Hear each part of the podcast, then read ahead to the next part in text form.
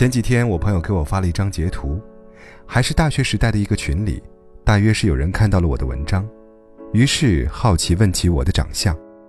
其中一个男生回复了一句：“原来是短发，是个挺面冷的女人。”我朋友截图给我看，他说：“这样评价你，你说要不要跟他去撕啊？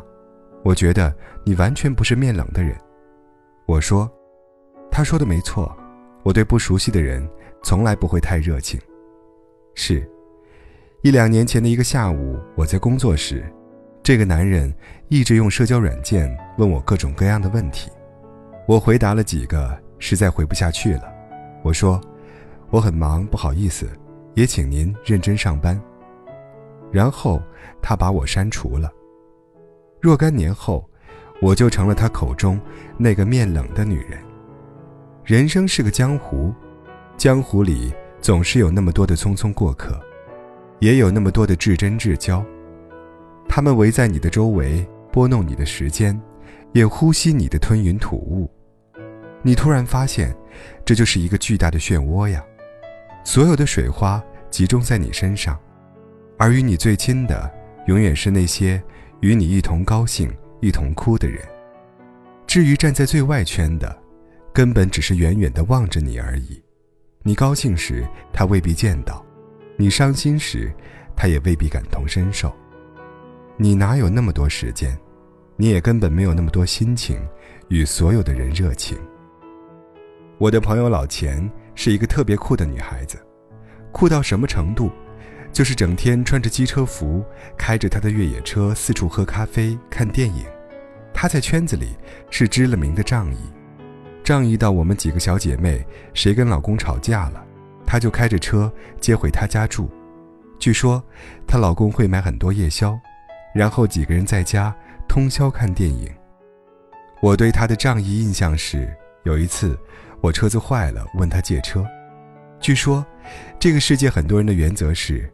车子和另一半恕不外借，我也没抱多大希望，毕竟我的圈子里，除了她家有三辆车，其余的都只有一辆。结果，他立刻把车送来了，他把车钥匙丢给我，然后把所有常用功能说了一遍，大摇大摆地走了，走前还说了一句：“你爱用多久就多久。”两天后，我的车子修好了，我打电话给他，我把车还给你啊。他说：“我出去旅游了，你再帮我开两天。”老钱对我们是出了名的热情，对不熟悉的人也拒绝的干脆。他爱旅游爱摄影是出了名的，一年砸在摄影上的钱不少于十万。书房里没什么书，整个柜子都是摄影器材。他相机那么多，可从来不随便借人。他和单位的一个同事闹翻。就是因为他不肯把一个镜头借给他。同事知道老钱有那个镜头，因为有一次一起出去旅游，他们都带了相机。那个同事看到后说：“小钱，这个相机不错呀。”老钱随便说了一句：“这个相机我不怎么用了。”确实如此，他相机更新的速度惊人，但没一个舍得扔，长枪短炮的背在身上，过段时间就换。后来没多久，同事问他借那个不怎么用的相机，老钱一口拒绝了。那个同事自然不乐意了，指着他说：“大家在一起一点面子都不给啊！借你的相机用一下怎么了？”老钱拒绝得很坚决：“我的东西，我自然有权利选择借不借给你。”后来，老钱说：“如果是熟悉的人，我愿意，哪怕心里不愿意，咬咬牙也借了。”可是不熟悉的人点头之交，我真的无法将自己的一切托付，哪怕只是一件过时的物件。这不是见人下菜，见人下菜大多是因为权力和金钱选择了不同的态度，而选择性热情，是用感情选择了自己的态度。不是每一个人都有资格获得我的热情，我不是冷漠，我只是选择性热情。我以前总觉得待别人好，别人也会用同等的爱还给你，但后来才发现并不是。当你的热情铺得满世界都是，便是廉价之物。在一次沙龙里，一个女企业家给我们讲了一个故事。她的单位曾经同时招入两个员工，一个员工比较周全，属于老好人类型，比如每次同事有什么事都是有求必应，哪怕手中有活，也会暂时放下，先去帮助别人。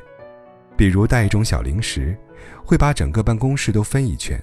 每次中午聚餐，总是不停的和不同的人拼桌子，所以他迅速和所有人打成了一片。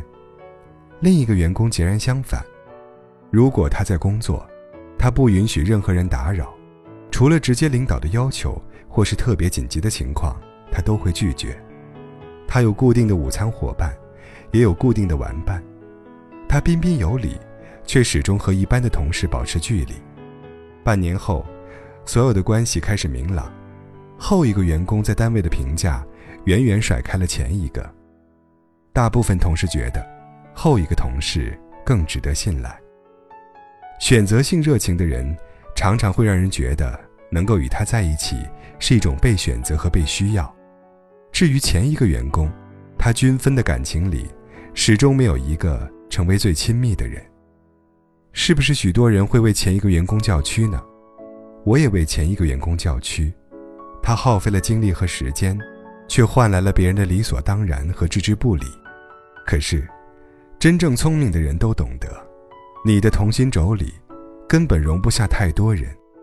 照顾好同心轴里的人，才会让你走得更远，也更快。至于被别人说冷漠，冷漠就冷漠，只要不是没教养、没素质和没文化就好。毕竟。一个人的热情有限，要用在自己喜欢和值得的人身上。这些年，我唯一练习的一件事，就是选择性热情。我想把时间浪费在自己喜欢的人身上。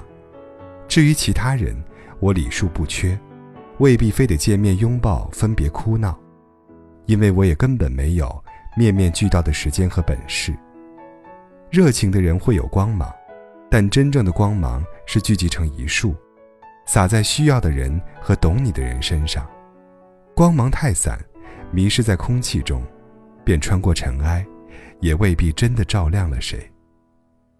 人山人海，生活苦短，愿你爱着自己，也有真正喜欢的人，如此已足够。